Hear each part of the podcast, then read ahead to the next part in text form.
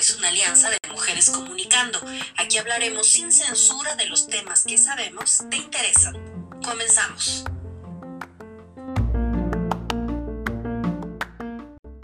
Hola, ¿qué tal amigos? Sean bienvenidos a la tercera eh, emisión del programa del podcast semanal 4x4. Los saluda desde la Ciudad de México su amiga Claudia Góngora y envío un caluroso abrazo a mi colega y compañera de aventura en esto, a Jessie Góngora. Hasta Orlando. ¿Cómo estás? Estoy feliz de que vamos a tener un programazo que además hemos compartido el flyer de este programa en nuestras redes sociales y no sabe cómo ha gustado todas las preguntas que tenemos. Nos sentimos honradas de este invitado por el tiempo y además porque viene con una información súper valiosa. Así que no se lo pueden perder y sigan escuchándolo.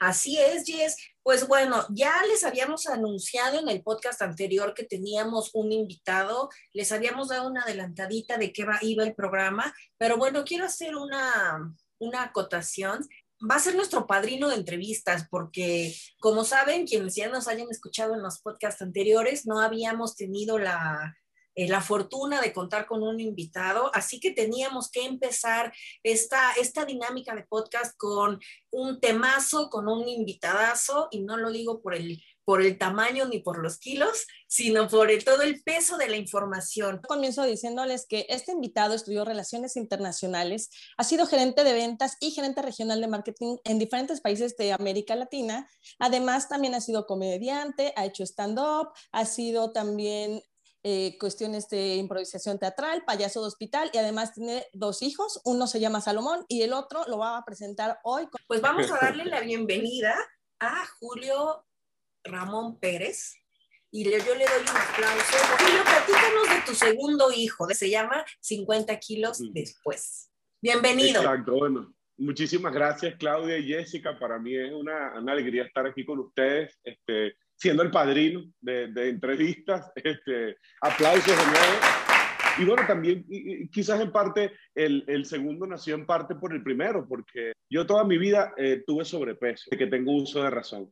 Y como 20 años, de, casi esos 40, eh, fui obeso. Y, y, el momento, digamos, el momento pico, de, de, alguna forma, es cuando casi llego a 150 kilos y tenía mi primer hijo, que tenía un año, y yo decía, bueno, yo quiero tener calidad de vida para mí, para poder disfrutar con él. Y, y hacia allá fue donde comenzó a moverse todo, e, el deseo de cambiar mi vida y, y en conjunto, cuando comencé a ver ciertos cambios, eh, también a plasmar muchas cosas que yo tenía dentro de mí, muchas preguntas, muchas dudas acerca de cómo nosotros como sociedad abordamos a la obesidad, pero yo no quería hablar acerca de la obesidad simplemente sin tener algún tipo de historia de éxito. Entonces se mezcló el deseo de estar más saludable, más las preguntas que tenían, más eh, el, el deseo de contar mi historia de éxito en ese segundo hijo que es mi libro que se llama 50 kilos después. La obesidad explicada por un experto dos puntos, un exobeso, es decir, yo. Claro, Julio, platícanos,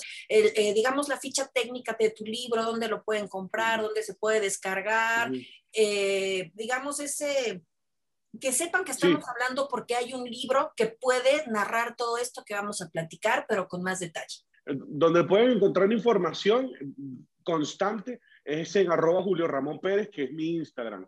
¿Por qué lo comento? Porque actualmente el libro está en Amazon Kindle. Eh, esperamos que en, las próximas semanas yo pueda lanzar el audiolibro en todas las plataformas disponibles, porque si hay algo que yo quiero es eh, no solamente que haya difusión digital eh, por escrito, sino que exista el libro narrado por mí y que la gente pueda escuchar esa experiencia de, de mi propia voz y de mi propio relato. Entonces, en, mi, en, mis redes sociales, arroba Julio Ramón Pérez, julioramonpérez.com, pueden conseguir toda la información del libro y, y cómo va a estar disponible. Hasta TikTok, arroba Julio Ramón Pérez. Perfecto. Y Clubhouse, arroba Julio Ramón Pérez. No hay forma de perderse. Julio, yo quisiera empezar con una pregunta que es la pregunta de oro. ¿Qué, ¿Cuál fue el momento que tú despertaste, abriste los ojos y dijiste, se acabó, hoy empiezo a hacer absolutamente todo lo que tenga que hacer para bajar de peso? El momento en el que yo dije, tengo que hacer algo, eh, fue el, el inicio de, de, de, un proceso muy largo. Y, y a veces siempre como que pensamos el, el, el, lo vemos de, de, forma, digamos, como una película de Disney. Dije, ay, bueno, hoy sí me voy a levantar y lo voy a hacer. Y me pasó así cuando estuve casi en 250 kilos, me paré en una balanza y, estaba sentado, parado en la balanza y decía 142 kilos. Era un diciembre, un primero de diciembre, un 2 de diciembre. Y en ese diciembre yo comí muchísimo y yo creo que aumenté como 5 kilos más. Yo debo haber estado en 147 kilos.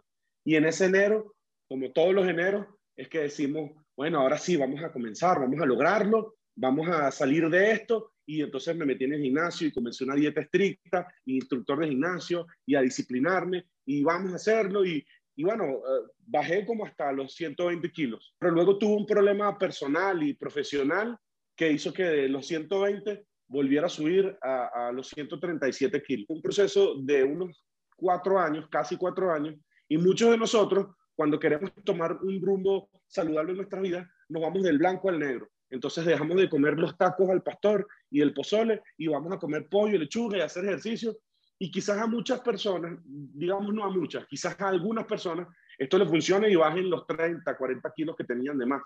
Pero no todos nos funciona eso así. A la mayoría de las personas, lo que, no, lo que nos pasa es que entramos en un proceso, bajamos una cantidad de kilos y como estamos comiendo, digamos, pollo, lechuga y esas cosas que no son tan sabrosas, volvemos hacia donde estábamos antes y cualquier cosa emocional hace que volvamos a caer en lo mismo. Y cuando fui a terapia, que, que a veces le tenemos miedo a la terapia como si fuésemos eh, a entrar en un manicomio y nos van a poner una camisa de fuerza, pero cuando comencé a entender eso, fue que comenzó poco a poco mi cambio.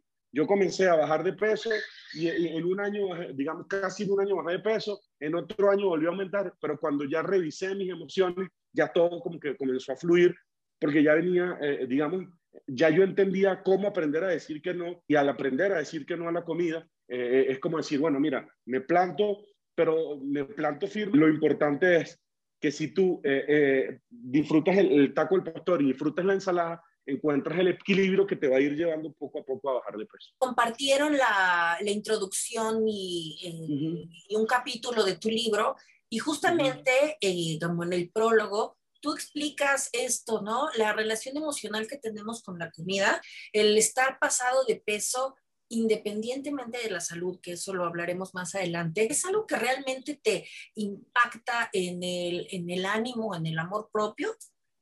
La parte emocional.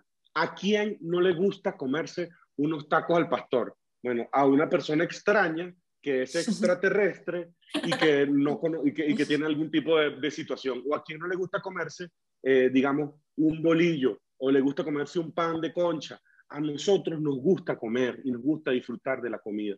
Y eso es lo primero que tenemos que hacer. ¿Por qué? Porque lo que nos ha llevado históricamente, este estigma hacia la obesidad que ha venido creciendo eh, mayormente de los años 80 para acá, es que ni los gordos nos sentimos bien, ni los que están flacos se sienten bien.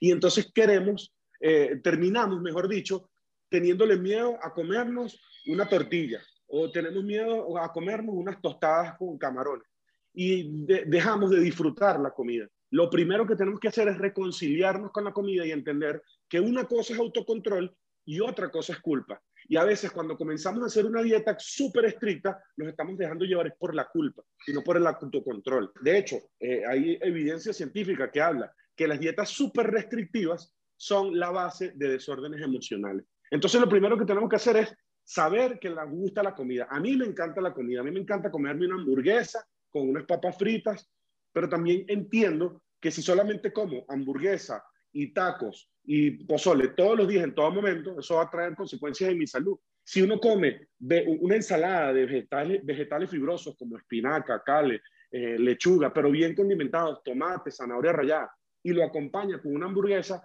eso, esa ensalada hace que los carbohidratos de la hamburguesa o de la pizza pues nos, nos afecten mucho menos, porque el extremo es o solo como ensalada con pollo o solo como comida chatarra. Y creo que hay que unir las dos cosas para ser más feliz con lo que nos alimentamos. Uno caminando por la calle y ve a una persona flaca comiéndose unos tacos, uno dice, ay, bueno, se está comiendo unos tacos. Pero si vemos un gordo comiéndose los tacos, decimos, ah, pero sé que está gordo por estar comiéndose esos tacos.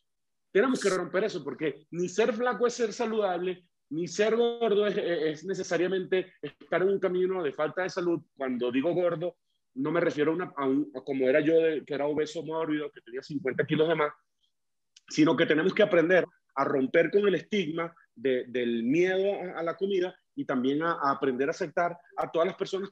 Julio, esto que, que dices, ciertamente la gente tenemos ideas preconcebidas, también tiene que ver en el lugar donde estemos. Yo he notado aquí en Estados Unidos que es muy, está muy normalizada la obesidad. Yo noto que la gente es igual obesa, pero obesa en un tipo de cuerpo y una obesidad diferente que en México. Debe de darnos miedo como sociedad que se normalice, porque una cosa es la inclusión y otra normalizar un estado de salud que, que, no es el correcto y más estando en pandemia. Ya muchas cuestiones publicitarias y demás están sacando modelos talla plus con este tema de la inclusión, pero está también la temática de cómo puedes normalizar algo que, que no debe ser. ¿no? ¿Qué puedes decir al respecto? De hecho, hay un estudio eh, que, que presento dentro del libro donde se habla de que en Estados Unidos está más normalizado es el tema del estigma, digamos, directo hacia las personas. A los países latinos, eh, y digamos, de hecho, México es un país que sí rechaza abiertamente a ver una persona obesa, eh, pero en Estados Unidos eh, guardan más silencio al respecto por el tema de, mantener el tema individual y de no meterse con otra persona. Pero el estigma sigue existiendo y, y a, muchísimas personas en, en, Estados Unidos son rechazadas por esa misma situación. Lo primero que nosotros tenemos que, que hacer como sociedad es normalizar los cuerpos normales. Eh, eh, hemos estado bombardeados desde el año, desde después de la Segunda Guerra Mundial, a, estar acostumbrados a un cuerpo estilizado, un cuerpo delgado, eh, y eso no quiere decir que esté mal, pero hay personas que tienen cuerpos diferentes y, y no podemos buscar un solo modelo estético para disfrutar o para admirar la belleza. Lo otro que también entiendo que está existiendo actualmente es el tema del body acceptance. Y si tengo 80 kilos más, yo también tengo el derecho a amarme como estoy, independientemente de, de las enfermedades asociadas que puedan tener eso. Lo que sí creo firmemente es que ninguna persona que sepa que con 60 kilos de más va a vivir 10 años menos, quiere seguir en ese estado. Que cuando yo estuve eh, en casi en 150 kilos, yo aprendí en ese momento a amar mi cuerpo porque es mi único cuerpo. Pero yo no quería estar en ese estado. Y nadie eh, que se sienta mal, que tenga problemas de hipertensión, que tenga problemas de azúcar en la sangre, como yo lo sufrí, quiere estar en ese estado, pero es muy difícil estarlo, porque eh, ese tipo de personas como yo eran personas que habían intentado más de 40 dietas, más de 50 médicos, ya vienen frustrados de no lograr eso, y para mí era muy difícil. De hecho, yo comencé todo mi proceso de bajar de peso solo. Y, lo hacía solo porque me daba miedo ir a un nutricionista nuevamente, me daba miedo ir para un gimnasio para sentirme estigmatizado este, y que me vean ahí cuando hay un montón de gente ahí con cuerpos semidesnudos tomándose fotos en un espejo. Y, para, para, una persona que tiene sobrepeso es difícil afrontar eso. Entonces lo que sí creo es que hay que, eh, eh, el tema de la aceptación va en, en, ese tema de, de, que si la persona tiene sobrepeso, este, no podemos o, o, señalarla o estigmatizarla de, de, de una vez. Y, con respecto al tema de las tallas, pues primero, nuestra biología no está hecha para bajar de peso. Nuestra biología desde el Homo sapiens hace 90 mil años está para aumentar de peso porque pasamos muchísima hambre desde hace cientos de miles de años y nuestro cuerpo está preparado para cuando venga la hambruna, pero nunca viene la hambruna y aparte de eso antes nosotros nos movíamos y caminábamos a buscar el alimento y ahora tampoco nos movemos. Entonces estamos en un mundo donde, y aparte el, el procesamiento de alimentos, las medidas económicas. Y lo primero que necesitamos es buscar salud. No buscar una talla de índice de masa corporal específica para estandarizarlo a todo, sino que si ya tú bajaste 20 kilos y ya tú querías eliminar la hipertensión y ya eres sano metabólicamente, pues está bien así, no tienes que bajar 10 kilos más o 15 kilos más para cumplir un estándar estético. Una de las preguntas es que eh, dicen, ¿qué detonó a cambiar de peso y a tu juicio como sociedad? ¿En qué fallamos? Que somos un país tan propenso a tener kilitos de más. Tú además has vivido, obviamente, bueno, naciste en Venezuela, has vivido en Costa Rica, ahora vives en México. Eh, yo no sé si en Venezuela y en Costa Rica este tema de que estar acostumbrados a tener esos kilitos de más como pasa en México es normal también. Desde, desde que las, las industrias de alimentos y las industrias, por ejemplo, como las de comida chatarra, que, ojo, a mí, a mí me gusta comer, por ejemplo, en, en esta, estas hamburguesas con papas, pero desde que esas industrias comenzaron a globalizarse y vino el proceso de globalización en los años 80, eh, la obesidad comenzó a crecer en todas las partes, en todas partes del mundo. México, Venezuela, Costa Rica, lo vive la India desde los años 80 para acá, porque eh, eh, el, tipo de comida que, con la que nosotros nos alimentamos ahora ha cambiado muchísimo. Y la respuesta es sí, sí hay gordos, este, si, si, en Venezuela, en Costa Rica y en todas partes de Latinoamérica, y yo me atrevería a decir en todas partes del mundo, ¿cómo, cómo hacemos para encontrar un camino que nos pueda llevar realmente a, a un cambio? Pongo el caso también de México porque eh, lo, lo, que comenzó a hacer el Estado, el estado de Oaxaca con, con, la obesidad infantil, siendo el país líder en obesidad infantil, de prohibirle eh, comida chatarra a, a, los niños, es algo que, aunque tiene mucha controversia y aunque económicamente tiene su, su, sus discusiones y sus detractores, sus repercusiones, hay que tener claro que mucha de la base de la obesidad que comenzó en los años 80 comenzó porque nosotros como niños teníamos acceso a comprar libremente refrescos, este, comida chatarra. Un niño que salga de su colegio todos los días con 14 años y tenga la posibilidad de ir a comprarse un combo, un combo de cualquiera de estas cadenas para después irse a, a un Oxxo y comprar refresco y hacer eso todos los días, eh, es muy difícil eh, para generar una cultura para que después cuando tenga 18 años, ay, ahora sí, ahí sí tiene que tomar leche de almendra y agua. En Venezuela yo salía en mi colegio, lo único que había era para comer unos dedos de queso fritos con refresco, con jugos súper dulces, y con eso fue que yo crecí comiendo, que es delicioso. El, que el cambio tiene que ir desde, desde, lo, desde los niños, tiene que ir desde nosotros mismos, pero es un cambio completo de sociedad. Estamos en un mundo donde está la industria del adelgazamiento que solamente te vende pollo, lechuga y leche de almendras y por el otro lado tenemos a un montón de páginas y un montón de industrias con tacos y, y birria y, y, tortas ahogadas y, y, todas las delicias de la chatarra y, no, y entonces no sabemos, o solamente comemos mal y de repente vamos a hacer la dieta y no vamos a comer pollo y la lechuga,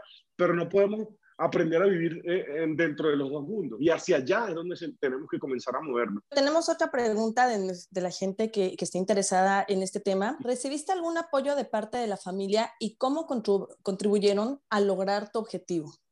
Mi esposa cuando, cuando yo comencé este último proceso, este, al principio estuvo algo reaz, todo hago ayuno intermitente. Las primeras tres semanas me dijo, pero ¿estás seguro? Como que no le convencía y después no me dijo más nada, hasta después de que comenzó a ver el cambio en general en mí. Y, y eso es algo que, eh, en lo que yo sí creo que, que hay que trabajar, en, en, que si yo estoy comenzando un proceso para comenzar a comer más saludable y quiero comenzar a, a entrar eh, en, en, una vida más saludable, las personas que están alrededor mío no tengan conciencia de eso. Si yo voy a comenzar un proceso, eh, creo que es bueno que se comunique con, con, la familia o con las personas que están cercanas dentro del núcleo familiar, dentro de la casa o de las personas cercanas, para que esas personas también, mientras la persona agarra el ritmo las primeras semanas, tampoco la pongan la tentación enfrente, ¿no? Nosotros también tenemos que comenzar a ser los propios gestores de nuestro cambio.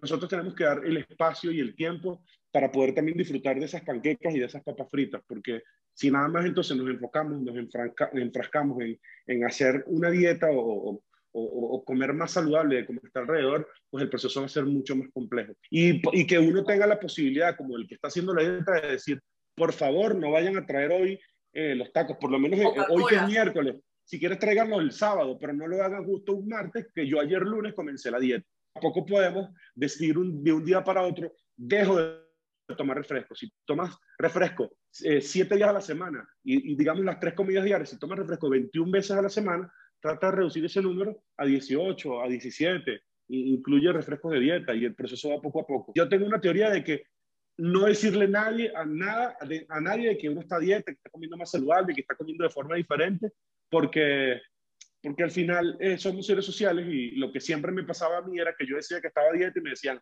ay gordo, te vas a meter en otra dieta más, toda la vida haciendo dieta, ahora que va, entonces no, no, te crean porque no, no porque no crean en ti ni porque no te quieran, porque nos vamos siempre al extremo de decir, es que no me quieren, es que no, esos amigos no sirven para nada, sí sirven, son tus amigos, han estado contigo toda tu vida, pero nunca, nunca han logrado una dieta y, y, y está bien que tengan la, la, confianza de decirte, tómate la cerveza y el proceso personal no es solamente la alimentación ni la actividad física, sino la parte emocional y, y como somos seres sociales y emocionales tenemos que cuidar eso. Entonces, yo si yo tengo un amigo porque, con el que yo he pasado 30 años tomándome una cerveza cada vez que lo veo, ¿por qué voy a llegar de un día de la noche a la mañana a decir que no tomo más nada? Este, yo no estoy de acuerdo con eso. ¿Hay alguna frase que te ha dado fuerza para resistir a esas tentaciones de seguir con los viejos hábitos? ¿Y qué piensas de los métodos que están de moda ahorita como las dieta keto? Para mí, el, el tema de la motivación no es la motivación cuando tienes frente a la tentación. Si tienes frente a la tentación y se distrae la tentación, está bien. El momento es el momento después de que se distrae la tentación, porque ese es el momento en el que abandonamos. Comenzamos el lunes bien, el jueves nos salimos de la dieta y decimos, bueno, ya jueves, viernes, sábado y domingo. El mensaje no es para comenzar la dieta y hacerlo, sino porque nos vamos a caer muchísimas veces y nos vamos a caer, siempre. Y con respecto a la alimentación, todos nos vamos a caer porque todos los seres humanos nos alimentamos. Entonces, si comenzaste dieta el lunes y te saliste el martes, pues sigue el miércoles, levántate el miércoles. la frase que a mí me funcionó es, el camino de mil millas comienza con un simple paso. Y esto es un paso a la vez. Nosotros vamos a ir poco a poco. El que te venda dietas rápidas, de resultados rápidos, te está vendiendo una mentira y te está vendiendo una dieta probablemente poco saludable. Este es un proceso que toma tiempo. A mí me tomó, toma allá, digamos, desde la parte emocional y todo, me tomó cuatro años. Y en los, en los últimos dos años fue que bajé los 40 kilos que me faltaban. Los hombres bajamos de peso muy rápido, número uno. Número dos, eh, hay una cosa que yo aprendí, que es que si nosotros vamos a tener actividad física, la hagamos o en ayunas para las personas que queremos bajar de peso y eliminar grasa. O en ayunas, o cuando nuestra última comida, eh, o cinco horas después de nuestra última comida. Porque si nosotros comemos y hacemos ejercicio, lo que nuestro cuerpo va a hacer es tomar la energía de esos alimentos y quemarla para el ejercicio. Pero si lo hacemos en ayunas o después de seis horas, nuestro cuerpo lo que dice es, yo no tengo comida aquí que gastar.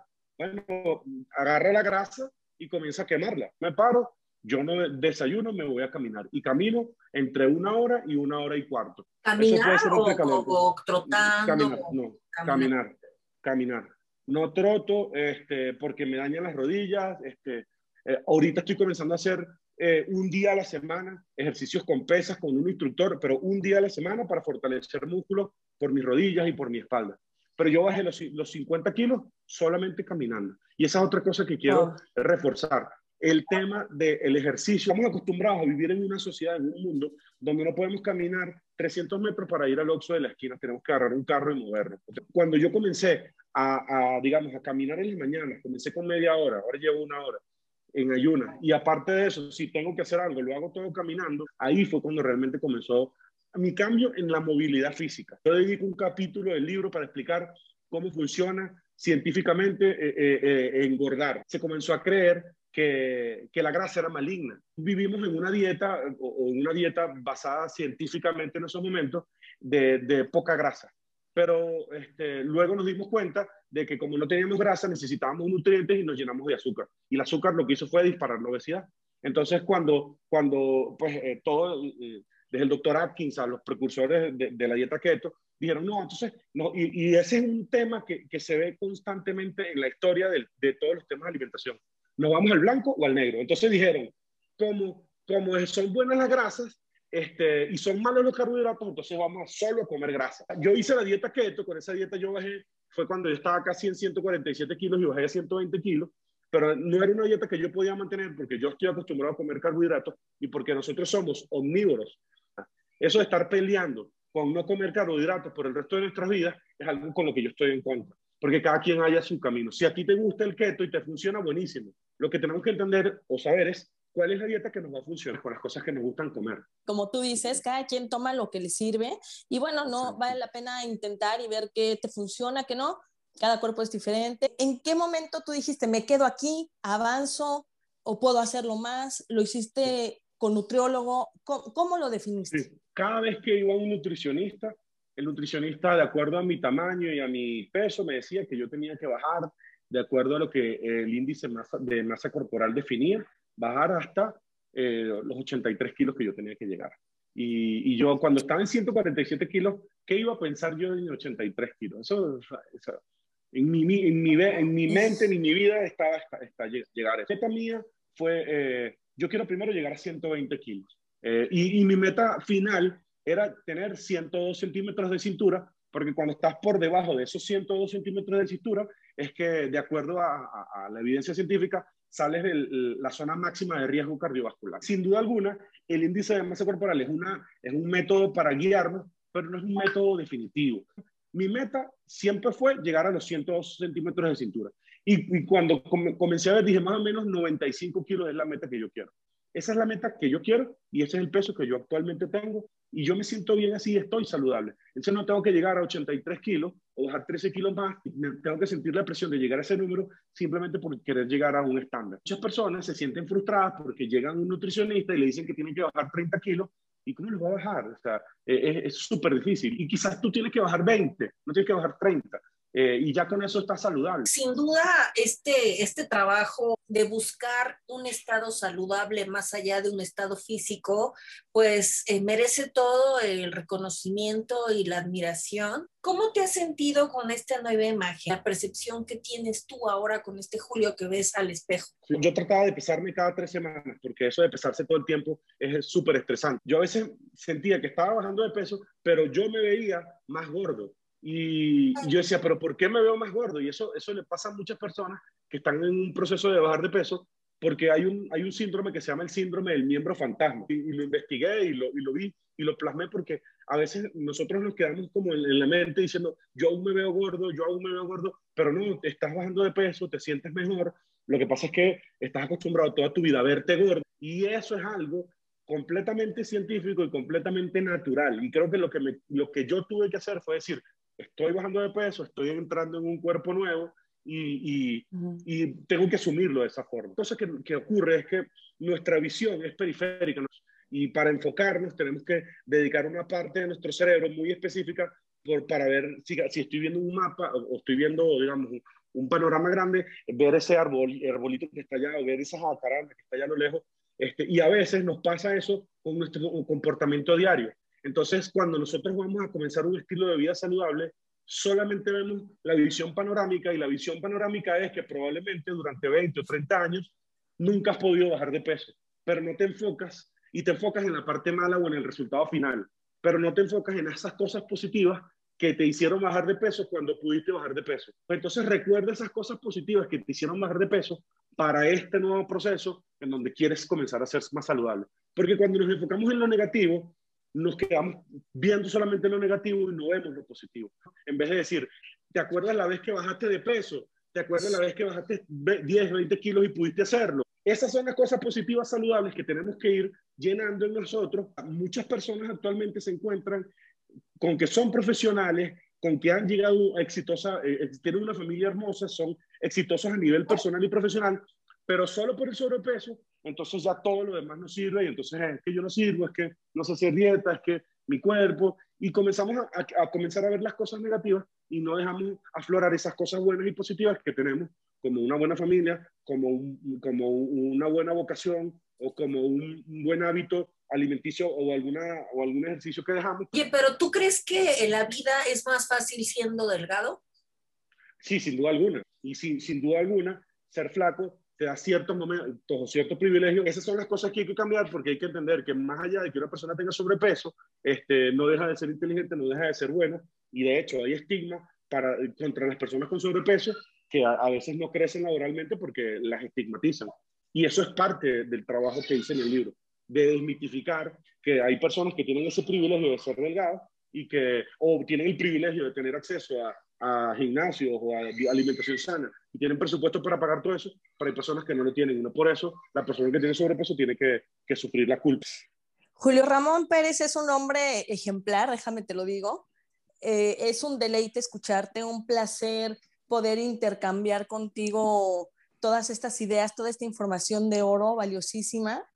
Mis respetos, no, no cualquiera logra lo que tú has logrado, de verdad que independientemente del proceso de bajar de peso, eres como que todo un personaje. Tú eres un hombre estudiado, que hablas un montón de idiomas, que has vivido en diferentes países, que has trabajado en el tema de la comicidad, que has hecho muchas cosas, que además eres un exobeso. ¿Por qué dijiste voy a escribir un libro acerca de esto? Durante todas esas cosas que tú comentas que, que, yo hice eh, y que he hecho, durante todas esas cosas yo estuve obeso. Y digo estuve porque porque a veces nos quedamos en, yo soy gordo y yo no soy gordo, yo estoy gordo. Y siempre estuve obeso mientras estuve haciendo todas esas cosas. Y en la introducción del libro yo, yo pongo un ejemplo. Eh, yo estaba eh, en, en, esa reunión y atrás yo, yo estaba volteado de espalda, no tenía por qué escuchar la conversación, pero escuché cuando una madre le decía a su hijo que, que, que no comiera tanto porque se iba a componer como yo de gordo. Este, entonces yo me puse a pensar, yo, yo soy profesional en relaciones internacionales, he trabajado en varios países de Latinoamérica, he liderado muchas cosas, he sido comediante, he sido actor, pero, pero nada de eso cuenta cuando estás comiendo y te usan como mal ejemplo. tenemos que humanizar el, tema de la obesidad y no somos más que, somos muchísimo más que una cifra, eso es lo número uno. Eh, tenemos que presentar alternativas más allá de los extremos. Adicionalmente, eh, llevar un mensaje de, de, inclusión, pero de una inclusión sana, donde hablamos y donde seamos saludables más allá de estético. Porque yo sé que hay personas que me están escuchando que puedan leer el libro que se sienten mal como, como están y a ver, yo tengo mis rollitos y soy feliz con los rollitos que tengo ahorita y no me los quiero quitar, pero estoy saludable y eso es el equilibrio donde nosotros tenemos que, ir llevando este tema. ¿no? Julio, te agradezco eh, profundamente este tiempo, estos consejos, te agradezco mucho porque nos has sensibilizado acerca del tema lo has expuesto de tal manera en que, en que haces ver que somos esos perdedores indisciplinados con falta de voluntad. Hay mucho, mucho que preguntarte, mucho que saber y que conocer de ti. Te agradecemos de verdad a nombre de, del equipo de 4x4 y de la comunidad eh, todo terreno. Julio, nada más recuérdanos rápido de nuevo tus redes sociales porque el tiempo se acaba y queremos seguir en contacto contigo, por favor. Sí, muchísimas gracias. Arroba Julio Ramón Pérez en cualquier red social que encuentren, ahí voy a estar yo. Eh, y, y, bueno, mira, este, para mí ha sido un placer. Eh, si más adelante quieren invitarme para que hablemos de cualquier otra cosa, pues yo feliz de la vida. Y nosotras más felices todavía. Eh, muchas gracias, Jessy. No sé si quieres decir algo de despedida. Yo me quedo anonadada, feliz y muy agradecida con esta, este tiempo valioso, Julio. Claro que sí. Yo tuve la oportunidad de empezar a leer tu libro y de verdad, que, bueno, me piqué muchísimo. Déjame decirle a todas las personas que nos escuchan, es una lectura súper fresca. Eh, yo solté carcajadas que incluso hasta mi familia me volvió a ver como, ¿qué estás leyendo? ¿Qué estás, no? Que, que te estás riendo así, pero es que nos identificamos todos, ¿no? todos nos llegamos a identificar con ciertos patrones, así que no se van a arrepentir de comprar este libro. Va a ser una lectura que en todos los aspectos te llena y que además te hace pasar un buen momento. Así que se los recomiendo muchísimo y yo seguiré leyéndolo. Y bueno, claro que estás invitado para una segunda ocasión. Sería un placer volver a tenerte y muchas gracias por tu tiempo. El último consejo que le quiero dar es que la pizza con celery es buena porque el celery le corta el glucosa a los carbohidratos. Entonces hay que llevar el equilibrio ahí. Perfecto. Además, otra sesión así hecho de tips así rápido. Oye, sí, sí, sí. Pero bueno, ya no tenemos tiempo, pero eh, vamos pero para la próxima podemos hacer eso. Si una capsulita y va a estar excelente. Muchas gracias de nuevo. De verdad, ve a disfrutar a tu primer hijo, a comer una botanita saludable y muchas gracias. Gracias, gracias. Julio. Gracias por acompañarnos en una emisión más de 4x4 somos una comunidad todoterreno. Gracias por seguirnos en nuestras redes sociales, en Instagram y Facebook.